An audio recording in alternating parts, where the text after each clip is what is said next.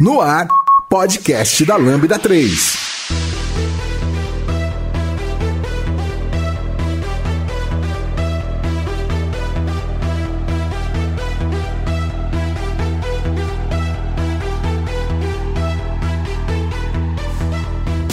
Oi, eu sou o Lucas Teles, esse é o podcast da Lambda 3 e hoje vamos falar sobre Flutter. Aqui comigo estão Fausto, da Flutterando, Igor, Robson Amorim. Não esqueça de dar 5 estrelas no nosso iTunes, porque ajuda a colocar o podcast em destaque. E não deixe de comentar esse episódio no post do blog, nosso Facebook, SoundCloud, Spotify e também no Twitter. Ou se preferir, mande um e-mail pra gente no podcast lambda3.com.br. Este podcast é produzido pela Lambda 3, uma consultoria que se diferencia por desenvolver softwares com alta qualidade, segurança e inovação, além de ser uma das maiores referências do país quando se fala em agilidade e DevOps. Acesse o site lambda3.com.br para saber mais.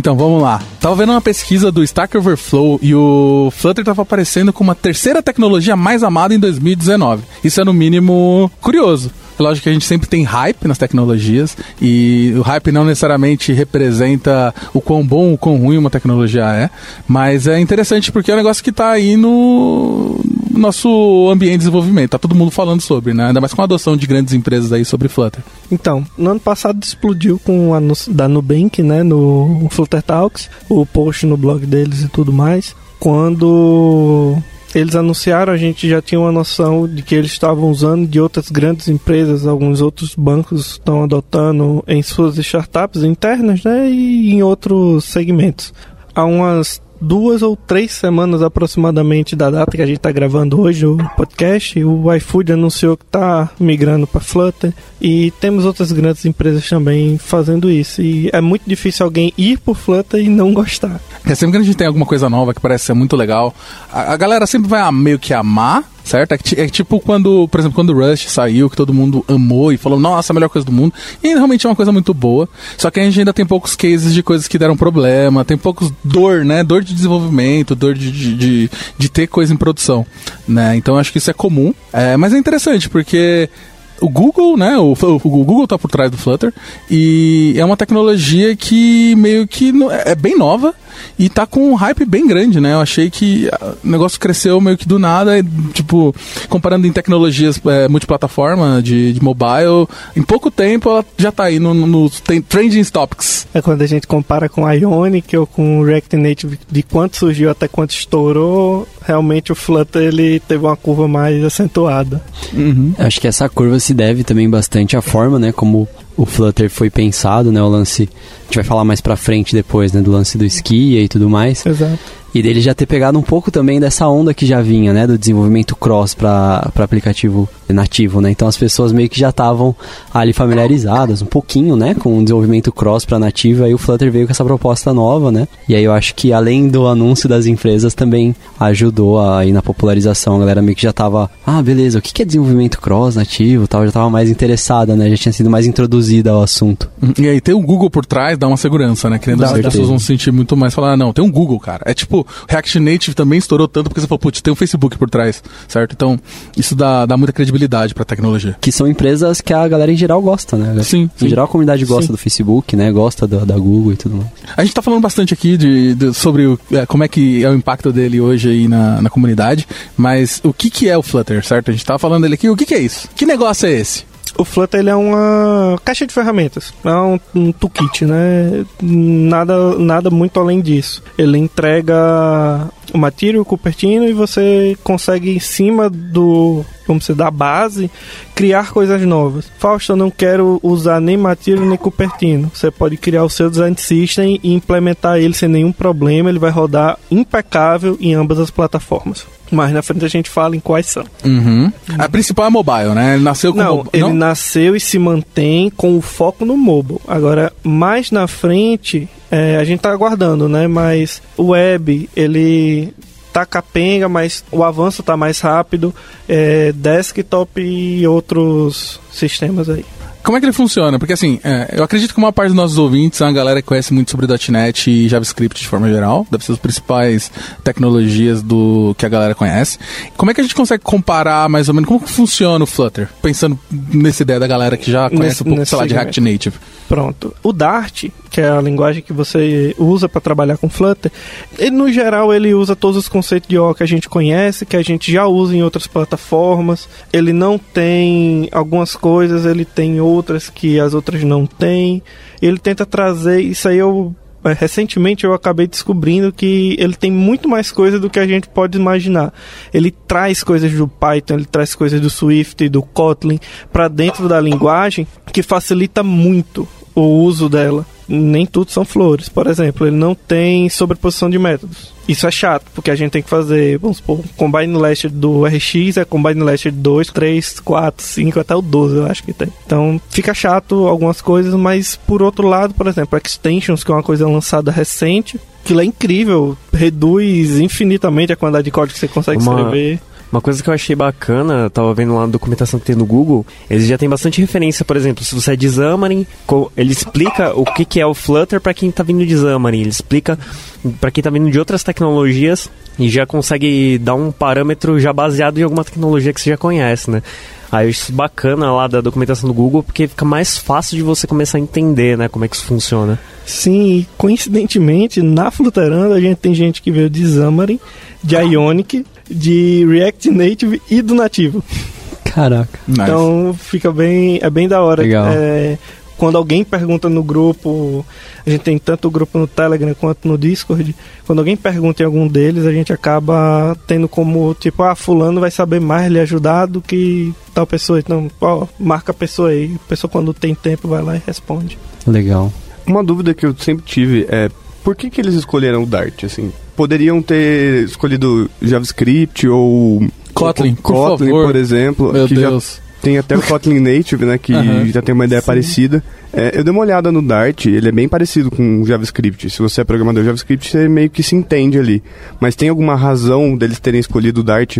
É, o Dart, eu estava até conversando com o Thales mais cedo, ele nasceu em 2011, então ele já tem nove anos de, de idade, aproximadamente. Então, assim, ele nasceu para substituir o JavaScript. A proposta do, do Google na época era substituir o JavaScript. Com o tempo, houve a aquisição da empresa que criou o Skia. Eles acabaram conseguindo fazer muito mais coisas do que se esperavam. Tanto que, por exemplo, o Flutter Web ele não usava o Skia no início, era um projeto chamado Hummingbird. Depois eles conseguiram fazer o portal Skia para web e hoje o Skia, por exemplo, usa WebAssembly com WebGL. Então, os avanços eh, a gente nota que estão ocorrendo desenfreadamente. No caso da tua pergunta, eu acho que por conta que é uma linguagem que, por estar dentro deles, eles podem controlar mais. Então, eles criam mais coisas, eles conseguem, como é aberta também, então qualquer um pode fazer por request sugestões. A gente tem conversado muito com a equipe do Flutter, porque uma das dores que a gente tem sentido recente desde que a gente começou a adotar Mobex, é, o build run ele é muito lento. Ele gera código pra gente, só que ele é muito lento, dá muito problema, trava, desliga sozinho processo, essas coisas. É, eu tenho. Eu costumava dizer, porque assim, eu sou uma pessoa que não gosta muito de Dart, fala real. eu sou muito fã de linguagem de programação em geral. Costumava dizer que eu acho que a galera que fez o Dart, que fez o Flutter, vocês vão ter que me engolir agora. Porque você vai ter que usar. Vai ter que usar. Porque eu lembro de usar, de ter olhado e ter mexido com Dart, tipo, literalmente em 2014, 2013, com época que era pra JavaScript ainda. Era uma das opções de você transformar. Transpilava pra é, JavaScript. exato. Transpilava época pra JavaScript. é, época que o JavaScript era triste ainda, época do S5. Então, é, na época a gente acabou caindo mais pra usar CoffeeScript e tal. Tinha TypeScript que também não tinha tudo que a gente tem hoje. É, e assim, na época eu achei interessante, só que eu não consegui ver nada além a, a mais do que os outros já faziam. E é uma, uma sensação que eu tenho até hoje do Dart. Que é uma linguagem que ela tem, ela é meio JavaScript, ela tem uma, uma vibe meio C Sharp, meio JavaScript misturado. Só que, eu não sei, na minha opinião aqui, eu vou deixar claro que é o que eu acho, que tipo, pegou um pouquinho de coisas não legais dos dois lados. Tipo, é, o fato de você poder ter números undefined no, no Dart é uma coisa que me dói o coração, certo? Que é algo que você não. Né, o, o TypeScript está se esforçando absurdamente para tentar acabar com isso, e é uma coisa que ainda existe no Dart. Eu não sei, eu, preferi, eu preferiria pessoalmente que fosse tipo um TypeScript, um JavaScript Eu ou acho que TypeScript ia ser Kotlin. fantástico. É, ou um Co- o Kotlin, Kotlin se fosse né? Kotlin ia ser maravilhoso. Eu acho que mais também por causa que são hoje, querendo ou não, são as maiores comunidades que a gente tem, certo? Tanto de bibliotecas quanto de galera que já conhece. Mano, todo mundo quase conhece JavaScript. Eu acho que seria. Se fo- eu tenho certeza que se Flutter fosse JavaScript, ele estaria absurdamente na frente agora. Acho que não só JavaScript, mesmo Kotlin também. Porque Sim, sim. Dart, quando veio, é, quando veio o Flutter, acho que pouquíssimas pessoas conheciam Dart assim, né, na real. Sim, sim. E Kotlin a galera já conhecia, né? Porque ninguém aguentava mais programar ali no Android só com Java. A galera já tava meio. É tanto que Kotlin é hoje praticamente a linguagem padrão para desenvolvimento Não, Android. é Exato. você cria. Hoje, o projeto Flutter ele envolve sua pasta lib, onde vai ter seus códigos da arte, sua interface inteira, e você tem. A lá o que você tem no React Native, você tem no, no iOS, você tem um pré-projeto Android iOS que chama essa interface, que sobe o ski e chama a sua main. O que acontece? Você até acho que junho ou foi junho foi maio do ano passado, o default do, do- da criação do projeto ainda era Java, e depois disso eles passaram a adotar 100% Android X já com Kotlin. Ah, legal. O projeto iOS já é criado também com o Swift, então Legal. isso também facilita. Ah, eu já tenho o meu projeto em Java. Java não funciona dentro do Kotlin, funciona. Então a galera cria um plugin e acopla Ah, com o código que já tem nativo. Isso facilita o ingresso de empresas que já têm código nativo criado, que já tem projeto pronto e quer migrar. Consigo chamar a minha lib específica lá dentro. Exatamente. Ah, legal. É, Desde que não seja de view, né? Se for um componente. É, um mas componente visual é um pouco mais complicado, mas, por exemplo, a Nubank, ela trabalha orientada a packages, é, é- é complicado explicar o sistema deles, mas eu vou tentar. Eles trabalham orientado a packages, onde cada package é um subproduto deles e cada subproduto tem um time, meio que você consegue no mesmo fluxo entrar do nativo pro React Native, sair no Flutter e voltar pro nativo. Então, assim, é possível, mas não é trivial de, de se ser feito. Entendi. E o contrário, é fácil? Tipo, eu consigo. Se eu tenho um aplicativo nativo já, que já tá rodando, eu tenho várias telas. Eu quero criar uma tela que seja com Flutter, porque eu quero experimentar com o meu time aqui, e eu não quero ter que arriscar, reescrever tudo. Eu quero colocar uma tela ali com Flutter, eu consigo? É o que eu acabei de falar. Você teria que criar um projeto Flutter, colocar seu código nativo dentro dele como um package Ah. e chamar ele a partir do, do Flutter. Entendi. Mas não o contrário, eu não consigo acoplar o Flutter dentro Rapaz, o Igor tentou e não conseguiu. e o, o Ítalo da, da Elo 7 Entendi. falou que não rolou, não. Entendi, entendi. É, nisso talvez o React Native seja um pouco mais fácil, né? Que você consegue pegar e colocar ele dentro de um É aplicativo A nativo. interface dele é nativa, né? Ele só roda o Node por trás para executar a lógica. Sim. Então, É que eu imaginei que seria tranquilo pro Flutter colocar um canvas, né? Que no final é o que ele vai É, renderizar. não, é. É. O Ski é só é, ele lhe dá uma tela pra você pintar a sua obra de arte, né? Uhum. A gente brinca assim, porque as, as interfaces que são possíveis no Flutter é algo que Absurdo. eu fico maravilhado. É. é bom que você falou do Skia, porque eu queria saber, tipo, o Skia, ele é basicamente uma abstração em cima de um, de um GL da vida, de um OpenGL, um WebGL, alguma coisa, certo? Ele escreve coisas com uma API pra você desenhar coisas na tela de forma mais fácil. É uma engine de jogos 2D. Sim. Ponto. Tanto que o pessoal do Flame. é, detalhe, o Flame é o maior package brasileiro. Ele é uma engine de jogos em cima do, do Flutter. É bem da hora isso. Você pode importar no seu projeto e usar só um pedaço do Flame, se você quiser, por exemplo, para fazer alguma animação, alguma coisa. O projeto é muito movimentado, tem muita gente contribuindo. E o mais interessante é que o Skia em si, como ele também é open source, todo o conjunto do Flutter é open source. Então, teve recente, inclusive a gente teve um problema com a linha J2 da Samsung. Eu não sei se vocês chegaram a ter algum problema aqui, mas o chip gráfico deles, a GPU Adreno, não estava retornando o nome dela para engine. E a engine não sabia, Caramba. ficava a tela preta. Caramba. Nossa. Ou seja, uma linha da Samsung que é de baixo custo, baixo orçamento, com um problema, ou seja, atinge milhões. Sim, a gente teve uns problemas também com alguns aparelhos específicos, não chegava a ser o ponto da tela ficar preta, mas era tipo, sei lá, eu tenho uma máscara de um campo e aí crashava o aplicativo, só em um determinado modelo, coisas É. desse tipo. É, a gente, eu, eu digo pro pessoal, toda tecnologia a gente vai ter dores e É. vai, ter, o- vai ter o paraíso e vai ter o inferno. né? Ainda mais quando a gente fala de cross, a gente vai É. falar mais pra frente, mas Exatamente. ainda mais. É, não Sempre existe tem. lugar mais doloroso para desenvolver do que mobile. Mas é. Concordo. ainda um pouco sobre Skia, é, vai lembrar também que Skia ele tem para todo mundo. A gente usou Skia Sharp, tem para .NET, tem o pessoal do React Native tá fazendo uma engine, pelo que eu vi, para você ter um render também com Skia. Então, se você Da hora, algo, algo tipo, vai ter algo tipo Flutter no React Native, se você quiser. Então vai ser uma opção.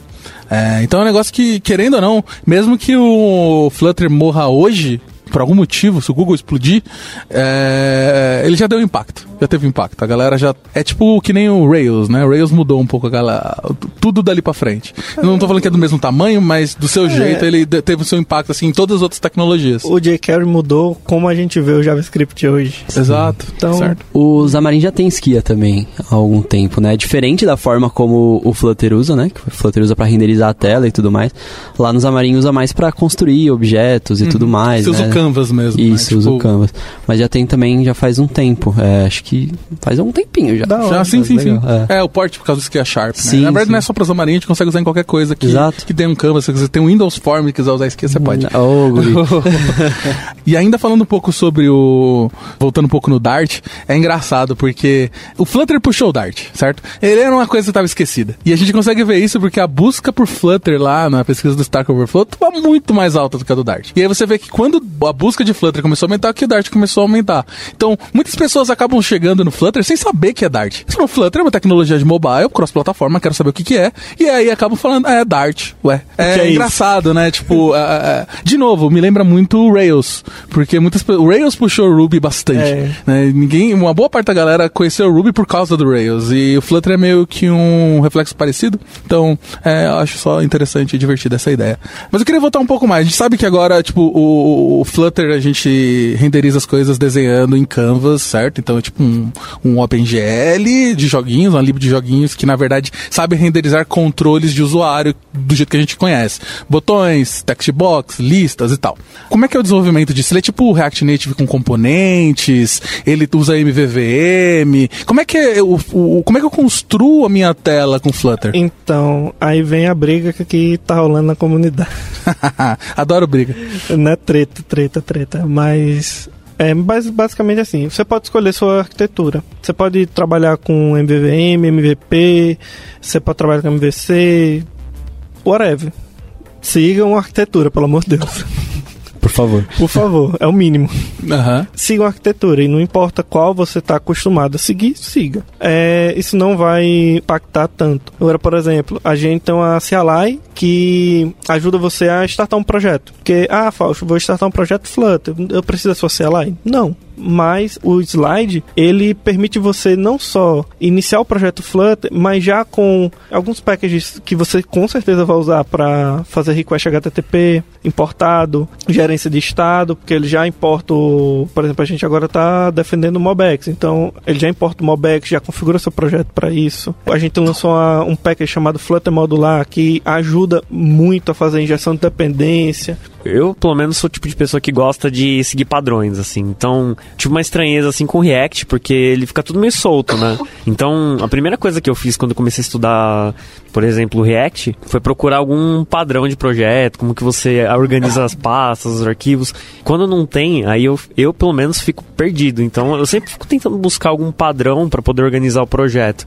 E se não tiver isso, assim, se eu não conseguir achar isso, eu não consigo nem começar a estudar. Eu acho que ter ferramentas, ou pelo menos ter alguma documentação que te dá algumas boas práticas, eu acho que ajuda pessoas que nem eu a pelo menos entrar, senão eu nem, nem começo a estudar, porque eu fico mais perdido do que aprendendo a tecnologia. É quando a gente começa sem ter um, uma linha, né, para seguir é, é complicado. A gente defende muito isso no, no canal, tanto que hoje nosso objetivo, tipo, os vídeos não tem dia e hora para sair. Nosso objetivo é lançar a- o conteúdo são as brechas que já tem. Recente o Jacob está ensinando justamente isso, arquitetura de projeto. Tem uma série de vídeos falando de slide, tem uma série de vídeos falando de Mobex. A gente vai produzir uma série pequena de falando de como fazer requests é, usando Flutter modular com Mobex, porque o pessoal ainda tem alguma dificuldade. Então a gente vê a dificuldade, vê a quantidade de perguntas, opa, vamos gravar um vídeo disso para sanar isso aqui. E aí a resposta do, da dúvida do cara é o link do vídeo. Legal. E aí, falando sobre a parte que a gente estava falando sobre construir tela e tudo mais, de como funciona, não sei se você sabe, mas por que, que o, o Flutter optou por usar o Skia, né, e desenhar os objetos na tela e tudo mais, e não um mapeamento, assim, dos objetos como é utilizado em outras Eu linguagens? acho que pela liberdade que ele lhe propõe. Porque, por exemplo, no desafio da semana passada, das retrasada foi da semana passada, agora eu tô. não lembro. A gente faz desafios quinzenais. É muito desafio. É. Como é que é esse desafio? A gente pega um layout louco, aquelas inspirations que o pessoal vê no Dribble, no, Sim, no sim. Pinterest, aquele negócio que você, pô, eu não sei nem por onde começar. A gente tenta implementar num, num sábado, de noite.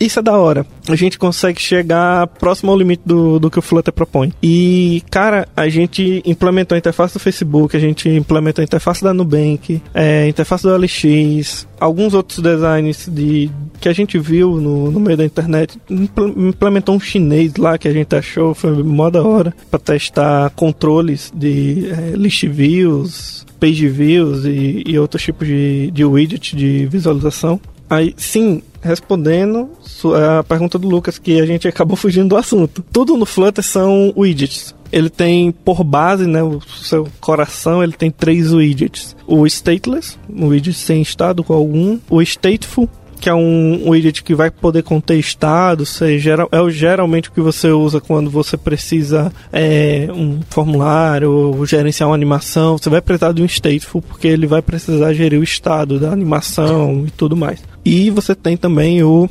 Inherit Widget, eu acho que é assim que pronuncia. Que ele tem muitos problemas, ele é usado em alguns packages e o pessoal, algumas pessoas não gostam de usar ele, porque quando sim, ele é um widget criado para gerência de estado. O que é que a gente fazia? Colocava ele no topo da árvore, injetava informação nele e resgatava lá embaixo. Só que o problema é, toda vez que um, qualquer widget é alterado, você tem o redesenho dele. Quando ele o inherit, ele é um stateful, só que ele pode ser resgatado mais embaixo. Imagina quando você resgata um item do topo da árvore lá embaixo. Não é legal. Ele vai sair render- tudo. re-renderizando tudo. Isso não é bom. Ele não sabe pegar só os widgets que, que foram. O- que teve o- impacto. É o state. problema, exatamente é o problema virtual. do, do É. Inherit. Aí a gente contornou isso com a injeção de dependência. Tem outros packages que, tipo, o modular faz injeção de dependência por conta própria, mas, por exemplo, tem o Gerrit que o pessoal da Nubank usa. E tem outros packages que, que ajudam a fazer essa injeção de dependência, de forma que você consegue fazer o resgate disso no, no meio do seu código sem sofrer com isso. Então, a comunidade está crescendo, a questão de packages também é uma coisa que eu acho incrível. Todo dia eu descubro pelo menos um package que eu nunca tinha visto na minha vida. Isso quando não são mais. Legal. É, só assim, um widget estaria tipo um pra um pra um componente, né? Um pra Tipo, um um fazer, tipo, componente, isso. meu text box especial do meu negócio eu vou- vai ser um widget. Pronto, exato. Que é o que geralmente a galera faz. Cria uma pasta share, uma pasta common, cria uma pasta widgets lá dentro, coloca todos os seus widgets e vai só chamando isso no decorrer do código. Uhum. Porque aí você tem, você cria seu, seu design system, seu- todos os seus componentes, não deixa de ser, e vai chamando ele nas telas, reaproveitando sempre.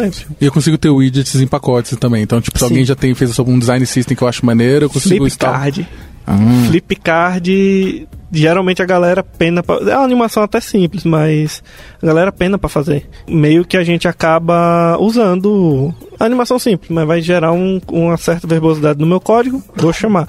Flipcard é um exemplo. Aquele cardzinho de flip do, do cartão de crédito, né? uhum. Eu achei legal a parte que você falou dos desafios, né? Que tá reconstruindo algumas telas e tal. Vocês disponibilizam isso depois em algum repositório? Então, o código fica disponibilizado no repositório de quem participou do desafio. Legal. mas a gente não grava. Por que a gente não grava?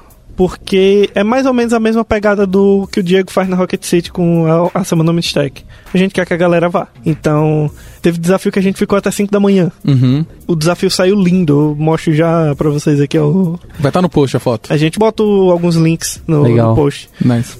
É bem bacana. E a gente mescla, tipo, gerência de estado. Pronto, o último a gente fez login com Firebase, usando o Rasura como back-end, GraphQL, né? O, o Firebase gerava o JWT que autenticava no Rasura e retornava as coisas pro front. Ficou E bem Parece ser uma coisa que a galera curte bastante, né? Porque acho que o, o Tableless fazia isso há um tempo atrás com, com HTML, né? Reconstruiu algumas coisas e tal.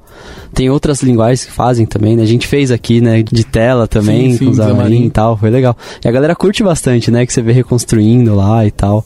Tem o Ione que faz também. E ajuda, e ajuda bastante a aprender. Sim, sim. Porque você consegue ver aquilo e entender como que funciona, né? É bem legal mesmo. E sempre tem alguém que, vamos supor, a gente pega alguém da equipe que é expert naquele tema em específico. Igual, pronto, a gente fez um de TDD com Mobex. Quem fez foi o Kelvin, porque ele é o, o, o tampa da, da gente nesse assunto. Ele leva, tira dúvida do pessoal, só que a gente tá começando a obrigar o pessoal a compartilhar a tela e quem não compartilhar vai sair, porque a intenção é de que todo mundo faça igual, não que fique só assistindo, né? Vá só pra assistir, ah, não, eu não tenho ainda. Cara só vai ter quando pegar na mão na massa e fazer. Não tem, não tem segredo, né? Eu vou entrar e espelhar de outra pessoa, eu fico lá só assistindo. Brincadeira. Eu queria também perguntar, você tá falando sobre, ainda voltando um pouco sobre os widgets, sobre state, você tem alguma alternativa parecida com Redux para Gerência de estado é outra treta. É, eu imagino. Porque assim, é, pelo que você está me falando, todas as decisões de design, de arquitetura, por mais que você tenha várias opções, elas são abertas, né? Não tem um cara que você vai chegar ali e falar, não, é assim, é o recomendado. Que é, é muito mais um negócio, como, é, trazendo de volta, parecido com React, que não tem formas certas de você fazer, teoricamente. Você pode escolher mil formas de gerenciar estado, mil formas de como você vai organizar seu projeto. E a comunidade é meio que discute muito ainda qual que é a melhor ou qual que é a melhor de acordo com o contexto do seu desenvolvimento. Mas eu acho que sempre vai ter essa briga, porque cada caso é um caso. Hoje, a, o Alibaba, né, que é um grupinho pequeno ali na China, eles criaram a implementação do Redux, que dizem ser mais completo do que o Redux do JavaScript, que é o Fish Redux, que é a implementação deles em Dart. A biblioteca está lá disponível em chinês a documentação. Mas a, a deles dá. Não, mas o deles dá para traduzir a documentação do DIL, nem o Google Translate traduziu. e é, a melhor, é o melhor cliente HTTP que tem pro Flutter. E como que é o, o acesso às APIs nativas lá com o Flutter? Você precisa bater em alguma coisa específica no projeto? É tudo no compartilhado? Então, para isso a gente tem Method Channels, que é meio que uma ponte, mas não é uma ponte, é uma ponte binária. Você tem uma- um serviço de mensageria binária entre o Flutter e o nativo mesmo, o Kotlin ou o Swift. No caso do, do desktop C++, e para web ainda não saiu nada palpável, mas algumas coisas são triviais, outras nem tanto. A gente tá esperando ver se o Google consegue lançar alguma coisa disso, porque não tem como controlar da de uma maneira boa ou fazer testes ainda usando usando quando você usa eles. É, e como que você faz para instalar, por exemplo, dependências externas, né? É, eu venho do React Native, você usa o NPM, acaba instalando as bibliotecas que você quer, é, você acha na comunidade. Como que isso funciona? Você tem um, um package manager também, um arquivo declarativo com as dependências e tal? Sim, o pubspec.yaml, na raiz do projeto, ele seria o, o nosso package.json do projeto JavaScript. E você vai trabalhar em cima do pub, é o gerenciador de pacotes do, do Dart. É, gera, porque como a gente tem o cross-platform, né?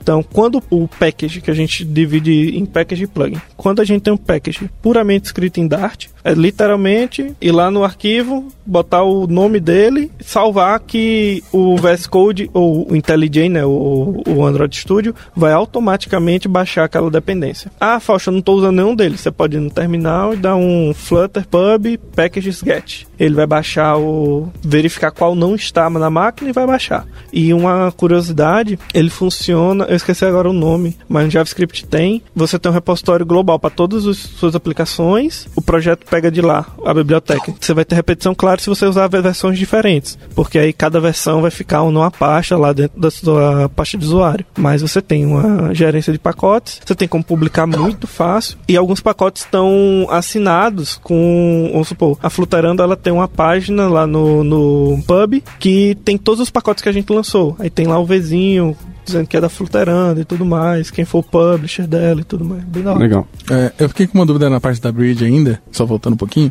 Só pra eu entender, vamos supor que a partir de agora o Android tem uma API nova aí de alguma coisa que eu não consigo pensar porque eu não tô, não tô Sei lá, de criativo. notificação, por exemplo. É, tem uma notificação Digamos nova, que não certo? tinha, agora tem É, notificação. Normalmente, se eu tiver no React Native, eu não vou ter esse cara ainda implementado. Eu vou ter que fazer uma implementação em Objective-C ou Swift, uma implementação em, ja, em Em Java ou Kotlin. Java em Kotlin, e que vai ser minha bridge e aí eu vou consumir isso dentro do meu React Native. No caso do Xamarin, a gente ainda consegue escrever um código C Sharp meio que pros dois. É, é, ainda vou ter que escrever os dois, só que em C Sharp, certo? Não vou ter que tocar nas linguagens nativas. É, como é que é isso em Flutter? Basicamente igual o React Native. Você tem várias opções. A que o pessoal mais curte é fazer o quê? Você cria um projeto novo que vai ser um package, onde você vai, você vai fazer a implementação em Java ou Kotlin, em Swift ou Objective-C para cada uma das plataformas. Ele já vem com meio que o escopo default para você trabalhar com o método channel e você exporta isso no método channel. Chegou no Flutter, você chama. É, eu tinha dúvida de como fazer isso, de como entender isso, e eu matei minhas dúvidas acessando a biblioteca do Firebase, porque é basicamente ela é nativa e o Flutter só faz a ponte com o Flutter. Então, a biblioteca do Firebase por Flutter, ela acessa a parte nativa do Firebase no dispositivo. Até por o FCM funcionar e outras coisas. Entendi, legal. Então, nesse caso, eu precisaria entender da linguagem de programação de Swift e de Kotlin para fazer essa, implementação para trabalhar nativo, para trabalhar algum, algum recurso nativo que ainda não foi implementado, Implementado.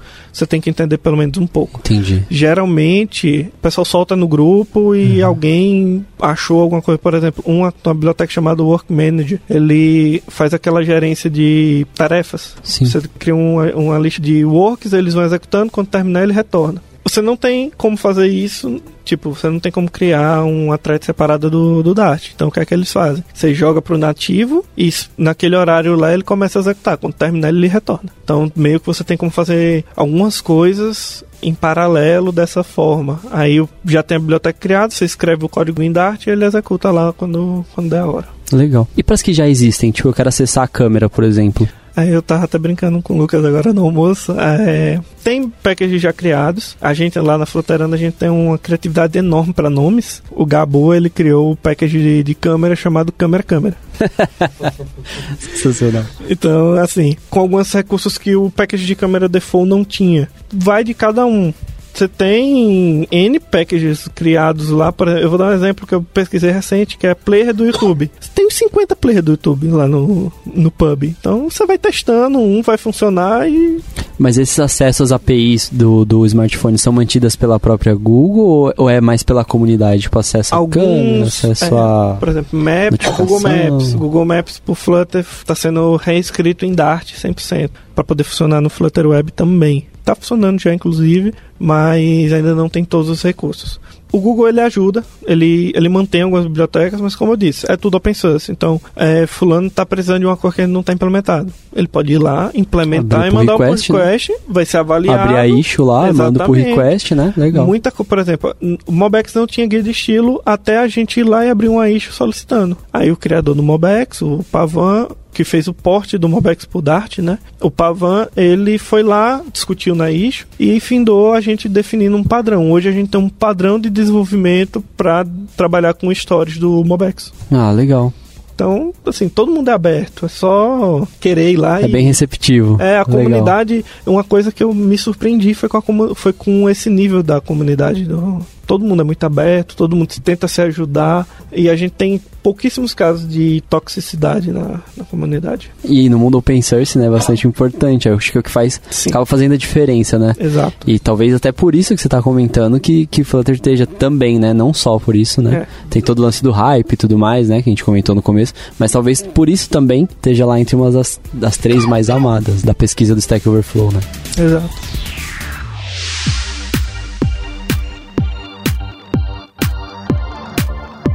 Já deu as 5 estrelas no iTunes pro podcast da Lambda 3? Vai lá!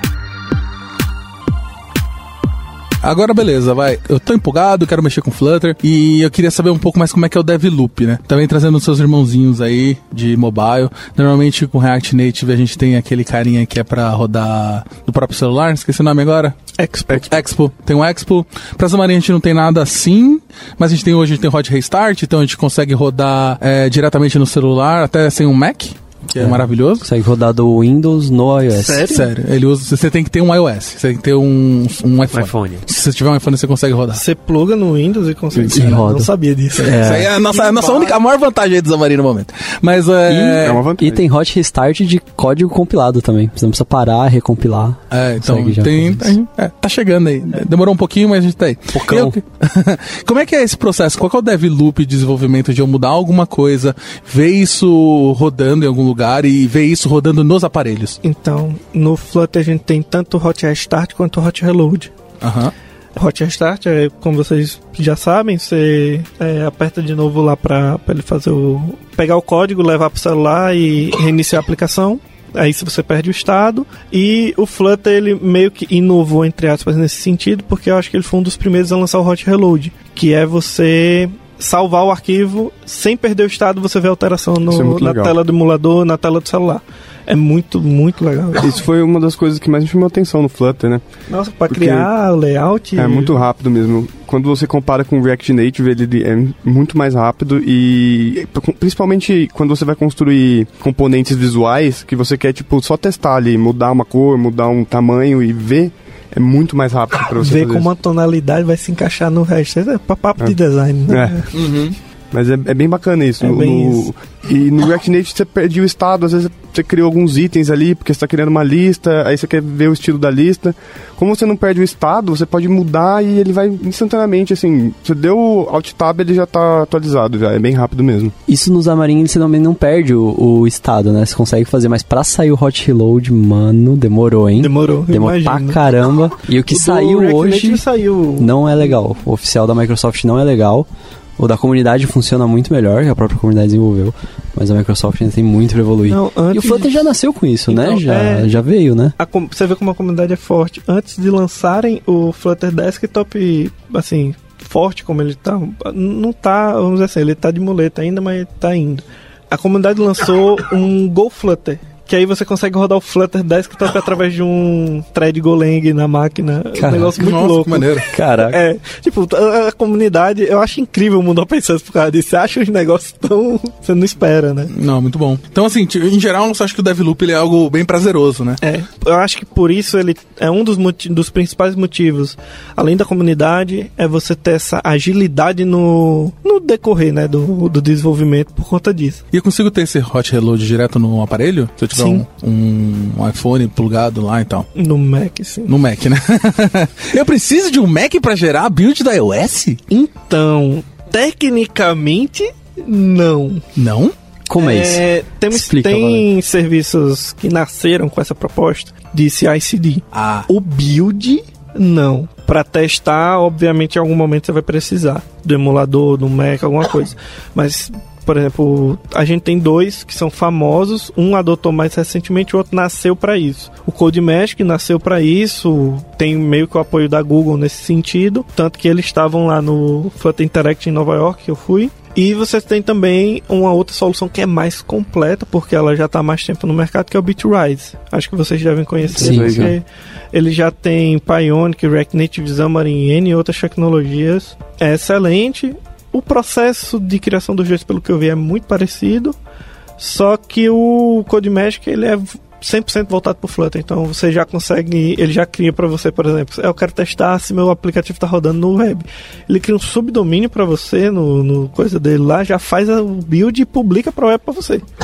É mó da hora. que legal. nice. E a parte de tooling? O que, que eu vou usar? Eu sei que tem o CLI, eu vi quando eu testei lá, brinquei um pouco com o Flutter, que você baixa um CLI, é, ele é bem pequenininho, é só um executável, um zip, coloquei lá no meu PF, já tava funcionando. Só que para editar código, eu fiz uns testes com VS Code, eu vi que dá para usar o, o IntelliJ, Android Studio. Como é que é esses toolings? É, Extraoficialmente, até o Vim dá, viu? Ah, não, não, é, qualquer editor, é por causa que, como é um Não. CLI, né? Os caras fizeram o plugin do, do Flutter pro Vim, a comunidade. É, Mas que plugin tem plugin de tudo? Eu sou vinzeiro, eu sei, velho. Você consegue. Tem UI no Vim já, a galera tá indo É, vai pro nível o- absurdo. Caras os caras vão pro nível que não dá nem pra mensurar. Mas a gente tem. é, eu até lhe mostrei, né, Lucas? Hoje o, o rapaz tá criando uma ideia em Flutter pra Flutter. Muito da hora. Tá ficando lindo aquilo ali.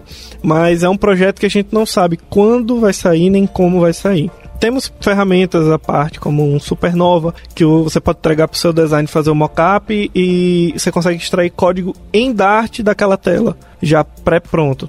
Um statefulzinho com todos os widgets. Sai organizado, mas você ainda tem que quebrar em pequenos widgets do, do projeto. O Adobe XD lançou no Interact lá em Nova York, o plugin deles para Flutter, onde você consegue meio que sincronizar um, um plugin na tela com o código que está no, no app. Eu não testei, mas algumas pessoas testaram e disseram que ainda não está 100%, mas Mas aquela é coisa. legal. Mas já Isso é- temos é alguma bem coisa. Uhum. Exatamente, já temos alguém pensando nisso. Sim. É, o Figma tem plugin para a mesma, mesma finalidade e eu acredito que quase todos o- os outros também tenham. Para editar, a gente usa basicamente Android Studio ou VS Code com os plugins do Dart e do Flutter para ter os snippets e o IntelliSense. E o que eu julgo mais importante é simplesmente apertar um F5 lá no meu VS Code e o app abrir do- no emulador do outro lado e ter todas as minhas funções. Eu posso usar breakpoint independente de qual ideia eu tô, eu posso usar breakpoint, eu posso ver os status da memória e Ah, então o debug é bom. o debugger é muito bom. E Eu aí, usei o- Pouquíssimas vezes eu tenho que ir pro Android Studio pra fazer alguma coisa, é muito raro. E aí a gente estava, a gente estava falando ainda sobre rodando a aplicação e tal, e do. Quando a gente estava falando um pouco antes do Hot Reload. Ele funciona em vários aparelhos? Tipo, ah, eu subi uma versão no iOS, no device do iOS, uma versão no device do Android, e tô atualizando a tela. Eu quero que ela atualize nos dois, por exemplo. Pronto, então. O Google tá um negócio engraçadinho, bota a foto no post também, é Aham. muito da hora. Aham. O Google tem um projeto chamado Google Octopus. Quem quiser pesquisar também para ver outras coisas. São oito dispositivos diferentes, com tecnologias diferentes, rodando o mesmo código simultaneamente. Que legal. Então, sim, é possível. Legal. É, no, no CLI, né? Você vai dar um Flutter Run menos D all. Ele vai dar. Não lembro agora por que, que é D. Ele vai dar run em todos os dispositivos que estão logados. Tipo, eu fui testar um problema que estava ocorrendo no iOS 13. Aí eu. Não, tem que baixar todos os exceção do iOS, abrir os emuladores e ó, deu. Desse comando, ele abriu em todos, um por um. Assim, demora para iniciar, né? Porque ele vai fazer o build em cada um, mas uma vez que tá todos executando, mudou em um, muda em todos. É incrível. Você meio que conecta ele num, num, servi num servidor local? Como é que se É, não, não ele, entendi. cada vez que ele começa a rodar, ele cria um URL, um URL de Observer. O Dart Tools, ele tem uma ferramenta web muito legal para fazer debug. Pouca gente conhece. Para quem tá usando VS Code, fica no canto na barrinha de, de debug, onde tem o play, o stop, o hot reload, o hot restart, tem um Fzinho com a lupa. Clica lá para você ver o que acontece. Aí vai abrir, o- vai abrir o navegador, você consegue ver a árvore de widgets que está aberta. É, você consegue ver. Eu esqueci de falar isso quando a gente falou de tooling, né? Você consegue habilitar o Debug Paint para ver em que direção ele está pintando ou renderizando determinados widgets. Você consegue ver o baseline daqueles widgets. Você consegue. Cara, as possibilidades são, são infinitas. Legal. E é por essa URL que ele se conecta. Ah, legal. Bacana. Então, assim, você pode ver para cada aparelho e pode ver para todos simultaneamente. Legal, muito útil isso. Caramba, é bem legal pra entender o que, que tá acontecendo, né? É. Na hora que ele tá rodando. Uhum. Então, se você quer saber se ele tá fazendo renders a mais do que deveria, É, se você fez render alguma coisa errada e mais, tal, deve ser se- interessante. Pronto, alguma coisa não está aparecendo na tela, então o que é que você faz? Você abre ele e verifica se ele está sendo renderizado. Se ele está sendo renderizado e não está aparecendo, é porque faltou algum parâmetro para ele preencher lá. Igual no HTML, às vezes a gente esquece de, dar um, de habilitar um display, alguma coisa lá, para ele, display flex, para ele aparecer e o bicho está por default display none. Sei lá. É, no, no Xamarin lá, acho que no, no Visual Studio tem uma ferramenta pra você olhar, né? Ele separa todas as camadas lá, mas acho que isso é só no, no Enterprise, né? Eu tem uma lembro ferramenta- de quando eu usava o VS, o, VS Enterprise, ele tinha alguma coisa do gênero para aplicação Windows e não sei para Xamarin, mas para Windows ele É, tinha só- isso. é no Enterprise, é bem legal. Você consegue ver todos os objetos É, e tal. separa as né? camadas, mas é muito legal você ter isso, assim, é, pra Uma você... ferramenta open é, source, é, né? uma Open source, open source. claro, sim. É, eu fiquei com uma outra dúvida agora que eu lembrei, que a gente acabou falando lá de que a gente faz as telas, faz os widgets e tal, mas é uma coisa que é interessante para alguns e algumas pessoas são preocupadas é o fato de como que a gente escreve as views no Dart, no, no Flutter. Porque a gente não tem um, um JSX, a gente não tem um, XML. um XML ou qualquer coisa que seja parecido, nem que seja um YAML para você fazer view, não sei. Você não tem isso, você usa o próprio Dart para escrever a view, Sim. certo? Sei lá, no caso do Xamarin a gente usa XAML, também dá para usar C Sharp ou F Sharp, certo? F Sharp, F Sharp. Ou, sei lá, no, no React também, você pode escrever com JavaScript, normalmente ninguém faz isso. Ou com JSX também. JSX é um JavaScript também, eu sei, mas vocês entenderam. Existe alguma opção além de apenas Dart para fazer view? Existem iniciativas. Por exemplo, uma coisa que eu tenho que testar ainda, não testei, é mais ou menos o que o Banco do Brasil faz para renderizar o app deles, o Facebook, que você manda um JSON e ele renderiza baseado nesse JSON. Não vai, você não vai deixar de escrever Dart como base para aquilo ali, mas você tem uma outra forma de renderizar ou até mesmo de mandar uma atualização para o seu app sem passar pela loja.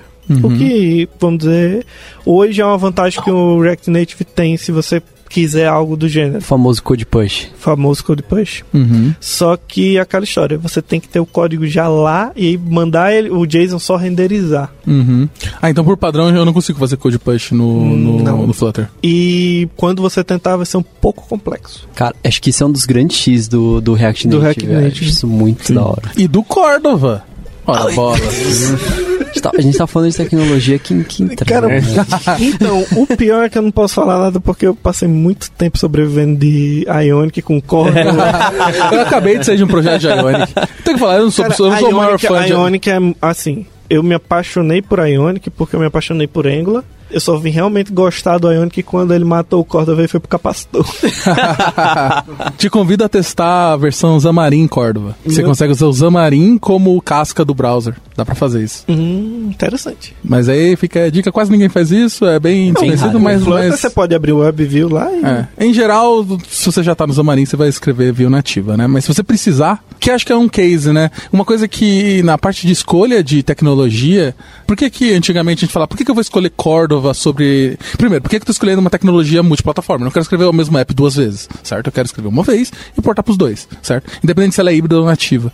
Eu vou escolher normalmente Xamarin ou React Native se eu quero os controles com o visual nativo. Eu quero que ele pareça um iOS e que aquele Android pareça um Android. E se caso o Android e o iOS resolvam mudar essas coisas, vai mudar no meu app também, certo? Por que, que eu escolhi a Cordova antigamente? Porque eu falei, não, alguém, algum designer, alguma coisa já fez aqui, todo um design system tem que ser desse jeito. Então se eu tiver que customizar todos os controles de tudo no Xamarin Forms e no, no React Native, vai dar um puta trabalho.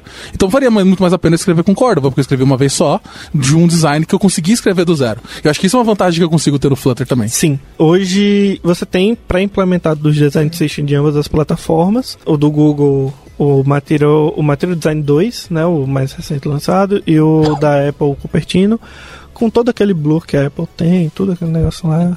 Eu acho bonito, mas é aquela coisa. O nível que a Apple emprega, beleza. Agora, o nível que o Deep emprega é meio pesado. Mas, no caso, você tem adaptative widgets entre ambas. Então, por exemplo, o style do button no Android, ele meio que tem os mesmos componentes no final que o do iOS, só mudando a casca, só mudando seu estilo. Então, alguns widgets que a Google fez, né, tem um ponto adaptativo. Então, ele vai se auto-adaptar para a plataforma que ele tá. Isso aí é bem bacana. É bem op- opcional, né? É, Você então. escolhe. Se eu não quero, se eu quero seguir o default daquelas plataformas, eu vou botar algum, alguns widgets, eu vou ter que fazer ifs e outros eu posso usar um ponto adaptativo e ele vai se comportar sozinho, independente da plataforma. Mas ele simula, né? Ele simula Não, o. ele vai fazer o design system do Android no Android e do iOS no Uhum. iOS. Navegação, por exemplo, o Android ele usa fade, né, para entrar as telas e sair. O iOS usa slide left. Isso em tempo de compilação ou em tempo de execução que ele vai fazer essa interpretação? Aí a gente vai pro pra essa pergunta aqui, ó. Como Tá. é o bytecode de VM? Não, pera, antes, antes. Segura, segura. Só um para, pouquinho. para, para, para, para, para, tudo, para tudo, para tudo. Essa, esse design nativo, eh, essa experiência nativa, ela, como ele é tudo desenhado, ela é meio que simulada, né? Eles fazem parecer idêntico aos controles nativos. O que pode dar um problema de que se eu lançar meu app hoje E o e eu não iOS atualizar, 14 sair amanhã. com outra cara, esse meu app vai ficar com cara de iOS 10, que é o mesmo problema que a gente tinha com a Ionic, que, que, que a- tentava é, copiar as, as versões eh, específicas de cada aparelho, né? Exatamente, exatamente. Então, tá. É, não é nativo. Continue, Ah. o layout é o que a gente tinha nativo. Porém, como ele falou, a Google fez lançado baseado no iOS 13. Então, quando mudar, a gente tem que no mínimo atualizar o app, porque assim, quando atualizar o Flutter do app, ele por consequência vai atualizar as bibliotecas que tem esse design system, então vai, vai atualizar o layout default deles. Você pode implementar no braço também sem nenhum problema. Eu gosto dessa definição, porque a gente sempre tem essas discussões do que é nativo, o que é híbrido, ah, tem VM, então não é nativo. Eu acho que é, e é o que eu acho que a maior parte das pessoas aqui da Lambda concordam é o fato da gente, dos controles, do visual, certo? Quem está sendo renderizado são controles nativos do, do SO? Se são, então o nosso, nosso amiguinho aqui é nativo. Então por isso que React Native e Xamarin a gente considera que são nativos de verdade. Porque senão nem Java seria, porque senão você teria que codar C++ no, no Android. E você não faz isso, você usa o seu, seu Javinha, então do mesmo jeito é nativo. E aí o Flutter, eu, eu sei que pode parecer pejorativo, mas ele para mim é a evolução do que, é, do que era o Um tempo atrás, certo? Eu sei que muita gente tem raiva de Cordova e tal, mas tenta pegar a parte boa, que foi o que eu expliquei antes, do fato boa. dela ser multiplataforma, e a ideia é boa, é, exatamente. Não, sem o Cordova a gente não tinha o mercado de apps que a gente tem hoje. Sim, sim. Exatamente, é, mudou muito, né? Mudou e o muito. Cordova ele foi tipo uma medida provisória pro que a gente tá tendo de PWA agora, né? Sim. Que Vitor Cavalcante acredita que vai substituir aí os apps Eu nativos também. em algum momento, certo? E a gente tem uma aposta sobre isso, mas tá tudo bem. É, não vou discutir isso, a gente guarda para outro podcast. Eu gosto. Ouça o podcast da Lambda 3 no seu aplicativo preferido. Como é que é o app por baixo dos panos no Android e no iOS? Como é que é o bytecode? Porque assim, eu sei que no iOS a gente não pode rodar nada que seja é, gitado, né? A gente não pode fazer JIT. A gente tem esse problema com o Xamarin, então toda vez que a gente vai publicar um aplicativo, buildar um aplicativo para iOS, ele tem que ser OT. Então ele vai gerar todas as opções ali sem, sem uma VM do mono, que é o que normalmente teria. No Android a gente consegue rodar o mono. Então a gente tem um interpretador de, de .NET no Android, certo? O React Native ele dá trapaceada, porque ele tem o tem uma engine de JavaScript nos dois, ele Tem um consegue usar API isso. certo? Então, a próprios aparelhos já tem essa engine de JavaScript, ele pode usar. É, como é que funciona isso no Dart? Ele tem uma, uma máquina virtual, ele tem bytecode, como é que ele consegue interpretar isso no iOS? Ele tem tudo. Bora lá. É, ele tem DIT e ele tem AOT. Aham. Ele usa DIT na, em modo de debug, enquanto você está fazendo a produção do app, é, o desenvolvimento dele, ele vai ser a Dart VM sendo executada até para você poder ter hot reload hot restart. Mo- é algo incrível, tipo, é muito rápido, é menos de um segundo, que a métrica que eles têm é não pode demorar mais do que um segundo, internamente lá dentro. Se fizer alguma coisa que mexa nessa métrica, tem que se refazer alguma coisa do código antes de mandar para produção. Claro que usa em beta, né? Que nem a gente, que é meio doido e às vezes demora um pouquinho mais, mas o tempo mesmo é um segundo. Ele usando a stable lá é pra ser um segundo. Pô, Fausto, mas e quando compila? Bom, é, a gente falou de C++, né? Ele realmente gera um binário Android, no caso um binário Linux, né, pro Android, e gera um binário iOS. Acho que Mas na é versão mais de Android ele vai, vai. Ele vai com a casca como se fosse Kotlin ou Java, e essa casca vai chamar o Flutter. Ele tem um... A Dart VM tá rodando nesse, nesse cara? Não, se você fizer o build em debug, ele vai com a Dart Aham. VM junto. Se você fizer o build em release, ele vai código de máquina. E eu não tenho opção, por exemplo, para Android, que eu posso fazer código digitado, rodar o meu aplicativo com a Dart VM, porque isso normalmente quando você, Você vai. perde quando- desempenho. É, isso normalmente você aumenta o tamanho do app, certo? Aumenta Para você muito o tamanho não. do app perde desempenho nas animações. Porque é aquela história. Se você compila, ele vai ser mais rápido. Sim, sim. Então a animação, eu vi, eu já vi animação rodando a 120 FPS em celular que comporta 120 FPS. É lindo. Inclusive hoje é uma briga porque tem celular saindo a 240 e a galera já tá lá no nas issues. O povo, ah, tem 5 mil, tem mais de 5 mil issues abertos, são 7 mil cacetada nenhum e Deus sabe quantas no outro. Porque o Dart, o Flutter bombou e as- a quantidade de issue lá não dá nem pra contar. É justamente isso. Alguém sentiu uma dúvida, sentiu, sentiu uma dor, vai lá e expõe. Eles respondem. Eles têm Discord com, com a equipe muito aberto. Qualquer um pode entrar no Discord da, da equipe do Flutter. Você tem o Discord, você tem o, o Slack, você pode entrar em contato com eles no Twitter, no próprio GitHub, nas issues, marcar eles, eles vão lá, vão separar um tempo deles para responder aquilo ali. É incrível. E aí, voltando pra pergunta que eu tinha feito, que a gente falou, para, para, para. Quando você escolhe o componente de tela como adaptativo lá para que ele respeite a guideline de cada plataforma e tal, né, na hora de ser executado, ele faz isso em tempo de compilação ou em tempo de execução? Se for com a Dart VM em modo debug, em tempo de execução. Se for Release? compilado em release, tempo de compilação. Ah, legal, legal. Por isso então, que eu disse, ele tem os dois. legal. Legal. Então, se eu for estiver entregando pra produção, vai ser em tempo de compilação. Vai ser em tempo de compilação. Nice, legal. Por isso que legal. é, agora sim, a gente já testou e inclusive é uma, é uma precaução que eu faço. E ele tem helpers para você não mandar nada sem querer, vamos supor, para produção. Então você tem como testar se tá em debug, se tá em release, se tá no Windows, no Mac, no Linux, no Android, no iOS, no Windows, no, no Windows Phone não tem, infelizmente. É, isso me deu outra dúvida também. É, por exemplo, se eu fizer um app Dart base, básico possível com Hello World, qual que é o tamanho médio desse meu app? E se ele tem, por exemplo, a partir do momento que o app cresce muito, eu começo a colocar várias libs e tal, se ele tem alguma forma de tree shaking para remover código que não está sendo necessariamente usado. tem tree shaking. Ele é bom, mas não é perfeito. Nada, nada é, né? Você consegue. Como é que eu explico isso? É, o app base, ele tem em torno de 5 a 7 MB, que é o app normal, tipo Hello World, sem nenhuma biblioteca de terceiro, ele vai ter isso. Uhum, Só que se você botar uma imagem de 10 MB no Assets, então ele vai para 17. uhum. Aí o pessoal, ah, meu app, teve um cara que surtou porque foi mandar o app pra Apple, 145 MB. Só que quando você manda o bundle pra Apple, aquele archive, ele tem esse tamanho.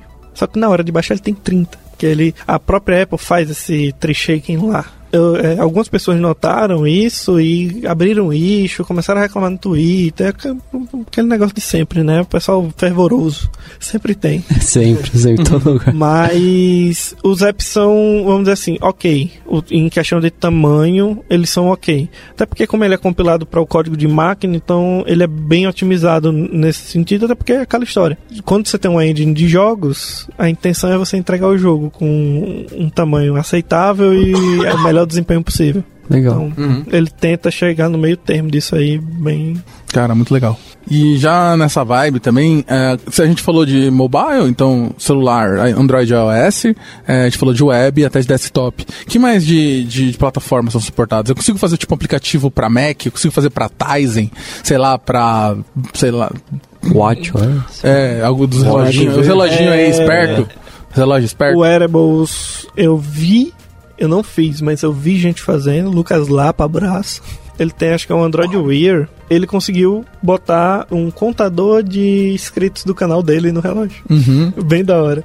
Ah, Faustão, é um app simples, mas já é alguma coisa Não, pra você testar. Claro, É claro. o que eu morro falando. Faça algo. Não Uhum. deixe de fazer por ser simples. Faça algo. Sim. Mas Vai- algo tipo fora da curva, se eu quiser fazer alguma coisa desse tipo, não vai ser tipo no desenvolvimento padrão. É algo meio que eu vou ter que dar um.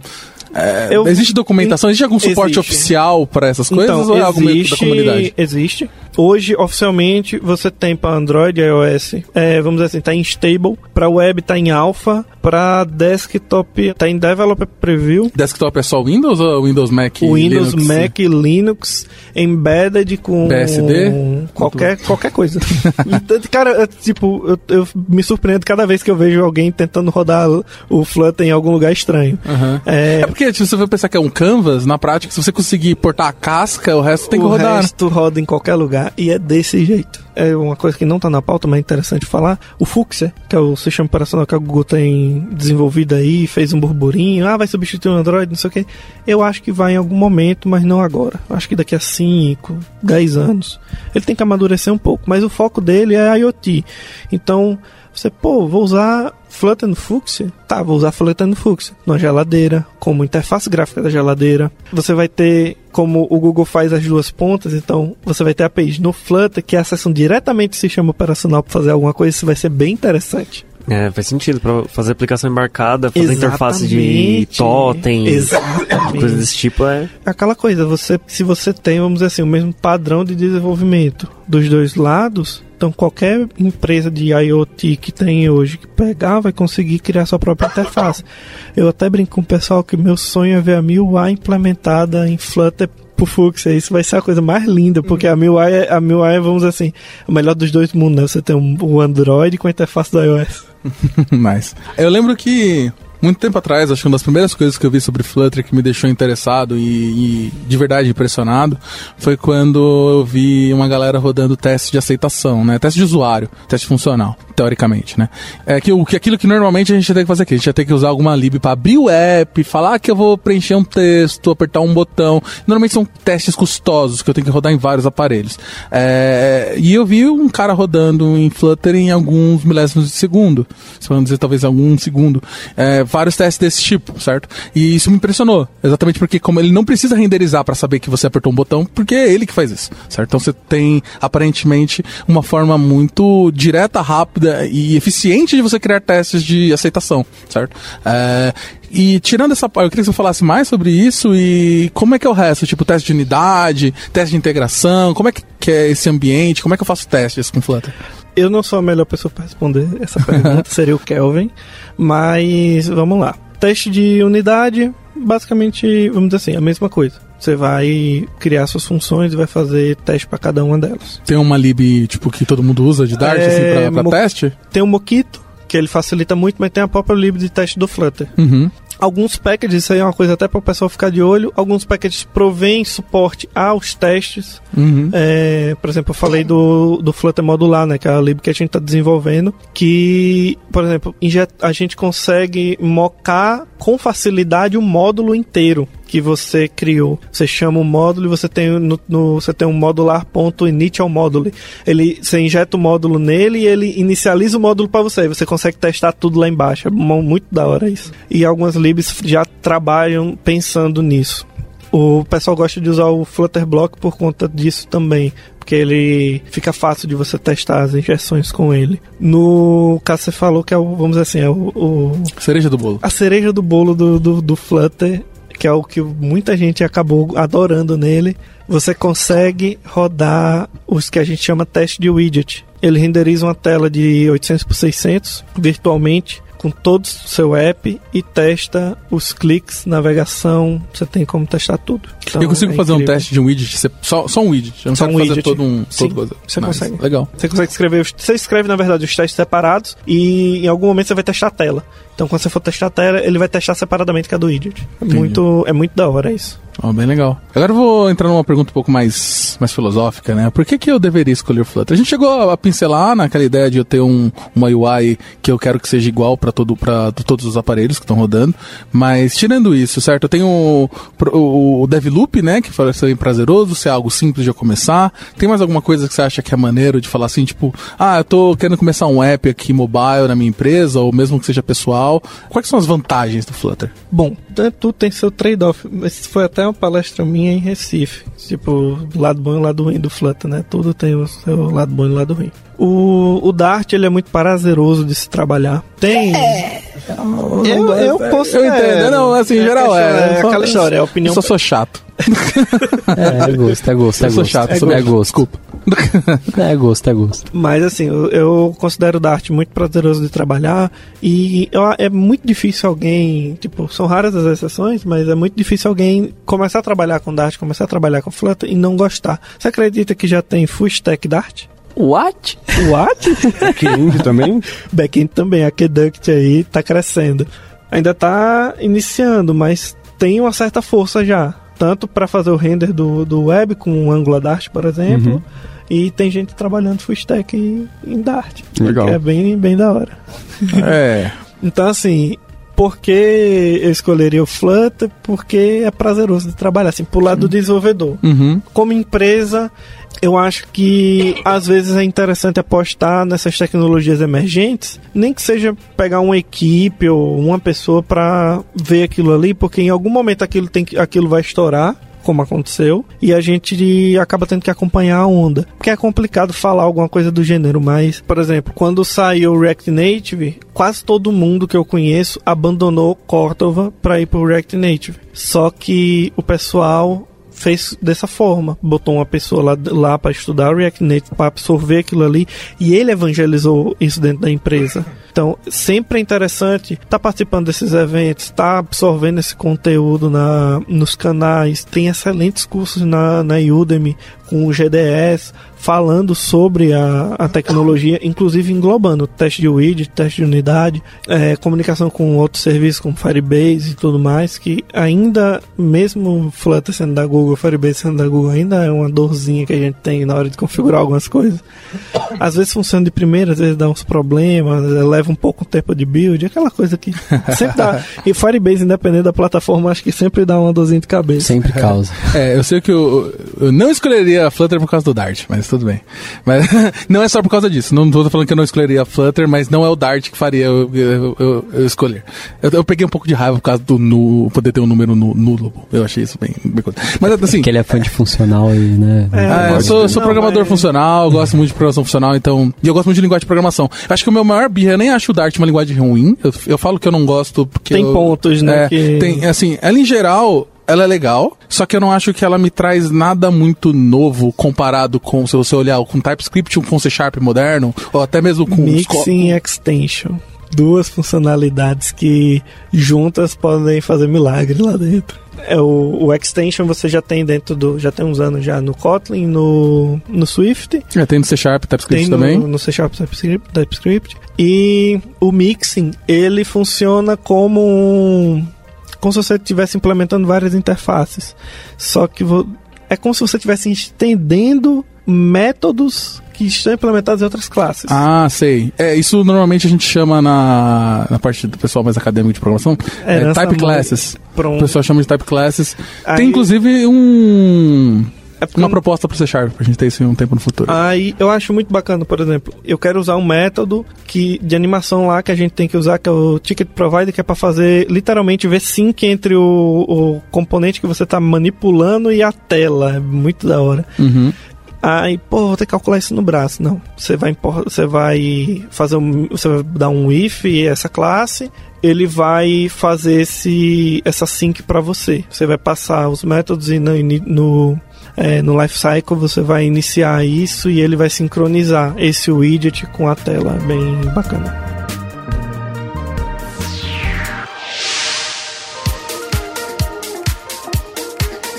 Entre em contato pelo site lambda3.com.br. Voltando também no motivo para escolher Flutter, uma coisa que me chamou muita atenção e que eu acho que seria um bom motivo para você partir para Flutter é a questão de animação. Dependendo assim do como o seu negócio funciona e, e você quer melhorar a experiência do seu usuário e utilizar a animação com o React Native, dá para fazer, só que ele começa a ficar um pouco complicado e a performance também começa a cair. É, eu já ouvi bastante gente falando que isso melhora bastante no Flutter, né? Aqui, como tudo por motivos de ser uma engine, de renderização, é, me parece que é muito fácil escrever a, essas animações, mais fácil do que escrever em, em, React Native, e que o resultado também fica melhor, que fica Boa, mais A gente mais botou na pauta é um tema importantíssimo. É. Ah, é, anima, as animações no Flutter, elas, vamos dizer assim, são também um, uma das cerejas do bolo, porque você tem widgets que por default são animated. Então você tem, você tem um animated container, você tem um animated button, você tem animated whatever. E cada vez mais widgets desse tipo. E é, eu quero fazer animações simples, você pode usar o animated. Ah, eu quero fazer uma animação complexa, beleza. Cria um builder, ele vai rebuildar aquele pedaço da tela e crio um controller de animação para fazer o controle dessa animação dentro dele. É, basicamente, quem animou alguma coisa na vida, num Flash ou, ou, After Effects ou mexeu com edição de vídeo, sabe que você basicamente tem que ter um ponto inicial, um ponto uhum, final. Uhum, você tem os keyframes. Você tem que ter os keyframes. Você setou os keyframes e setou os estados em cada keyframe, só dá play. Uhum, nice. Tá, eu imagino que isso ia ser um, um case, que é um ponto muito importante para você escolher Flutter. Aí, só para finalizar a parte de animação, uhum. é, que eu lembrei agora. A gente tem ferramentas como tem o Lot, né? Uhum. Funciona também no, no Flutter. A Flute, que é a biblioteca do, do Lot pro Flutter. Mas, pô, Fausto, eu quero fazer uma animação totalmente complexa, que a animação interaja com o usuário, É, vou deixar um, um link também na, na descrição de um vídeo do Jacob criando, um, mostrando como é, essa animação funciona, que é o TED. É um ursinho que quando você clica no campo de e-mail, o olho dele percorre o cursor do usuário digitando o e-mail e quando ele clica na senha, ele tampa os olhos. É muito legal. É, é, tipo, todo mundo que olha, os olhos brilham. Eu acho que, é, acho que eu a coisa muito-. Aí, lá no Interact, o, o os irmãos Guisso lançaram o Ganso, Uhum. que faz a mesma coisa.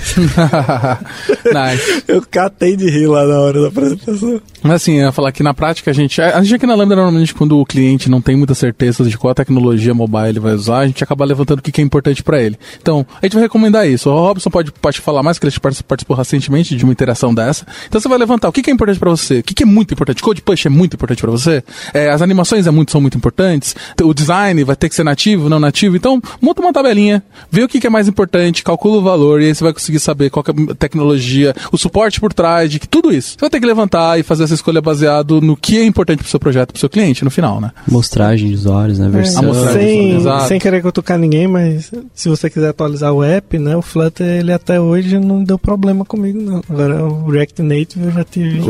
Ai, ixi.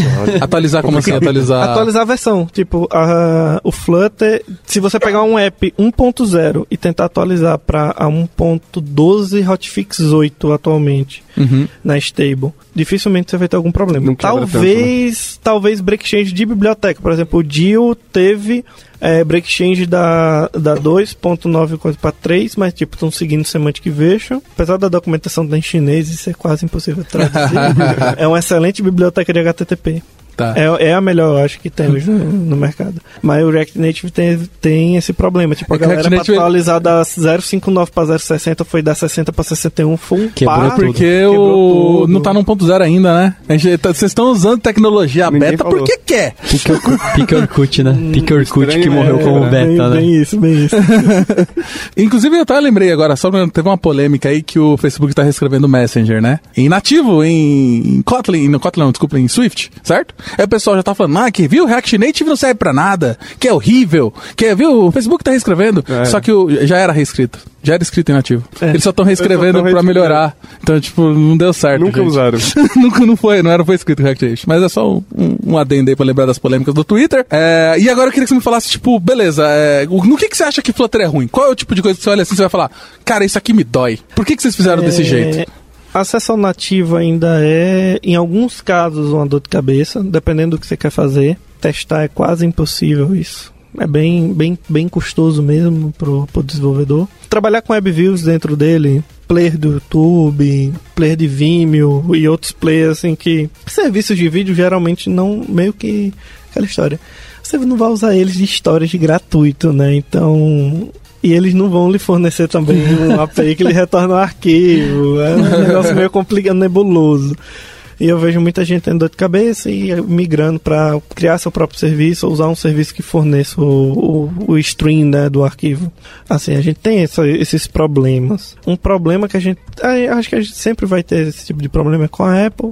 Né, dores para publicar aplicação na Apple, acho que todo desenvolvedor que já. Todo desenvolvedor mobile. Vai ter. Se não tem, vai ter. Se não tem, vai ter. Todo aquele passo a passo de Não, é- certificado. De vez em né? quando a gente monta um grupo de, de apoio, né, lá no, no Fluteranda e acaba.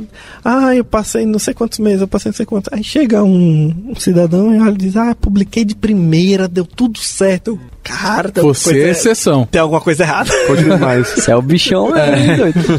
É, e mercado, como é que tá hoje? Como é que tá a procura de, de profissionais de Flutter e Dart hoje no Brasil? Nubank tem vaga, né? Nubank, eu sei que alguns bancos estão com vaga, estão pensando em migrar. AMI, hoje eu soube que a AMI, não, né? a B2W, que é a, a dona do grupo, ela está contratando desenvolvedor Flutter, Movile, né? Movile, o pessoal da iFood está trabalhando, eles estão vendo como fazer uma possível migração. Não sei se vão ou se não vão. Eles Mas parece que tá todo mundo meio que estudando. nesse primeiro. Tá todo mundo tentando construir alguma coisa agora. É, fazer pelo menos né? uma POC, Sim. é. É. alguma coisa que já estava um pouco. Pronto, o iFood pegou Sim. um app que estava um pouco falho De já parceiros nativo, lá, é, dos né? parceiros e tem esse problema aqui, tem essa tecnologia para testar. E meio que casou e foi. E a gente tem algum case de app, já falando, a maioria deles estão estão no POC, estão começando a integrar com os apps que ele já tem. A gente tem algum case de app já em produção maneiro? Ah, tipo, eu sei que tem um ad. Se eu não falar da, da aqui, eu acho que o Thiago me mata. a IATEC, ela tem várias aplicações. Eles têm, uma dessas aplicações é o app de seguros deles. Foi feito inteiramente em Flutter. É, do zero, foi desenvolvido no meio do ano passado. Teve um processo de um. São quase 200 telas, eu acho. Teve um Nice. processo de uns 3, 4 meses. Foi um, um, um app bem grande. E foi da hora porque meio que ajudou na evolução do Block Pattern, que é a nossa biblioteca de. Era a nossa biblioteca de gerência de estado.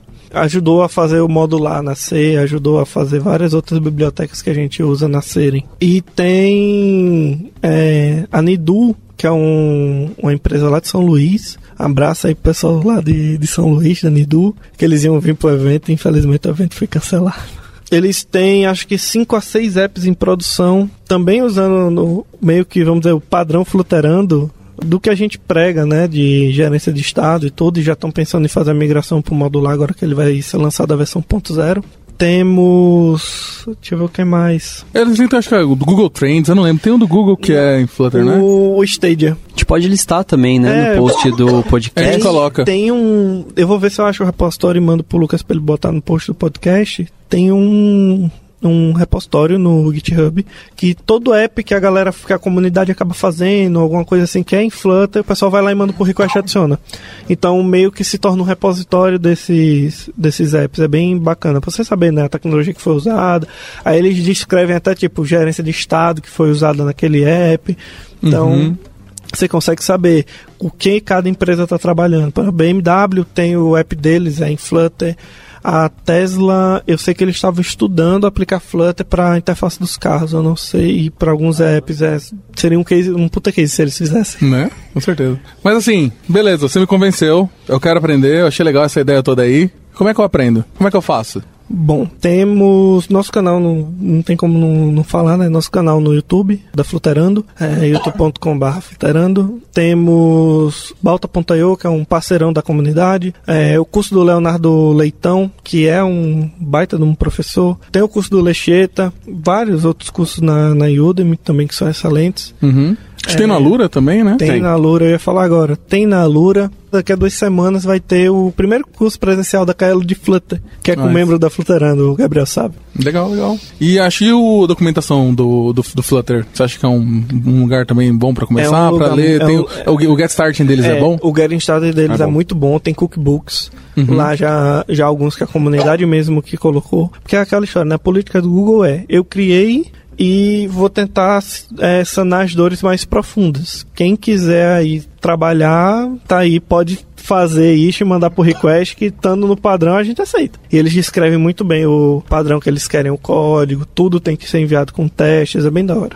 E eventos? Onde que eu acompanho os eventos que estão acontecendo de Flutter? É, e eu vou fazer o jabá da Fluterando de novo, porque Pode a fazer. gente tenta. Pronto, eu tenho. Meu cargo na Fluterando é Community Manager. Eu que interajo com a maioria das comunidades, com GDGs, com o pessoal da Google que organiza esses eventos, para que a gente possa estar próximo a eles e sempre que, vamos supor, Fulano vai fazer um evento em Teresina. Quem é perto de Teresina ou de Teresina que eu posso mandar da Fluterando? É mais ou menos isso.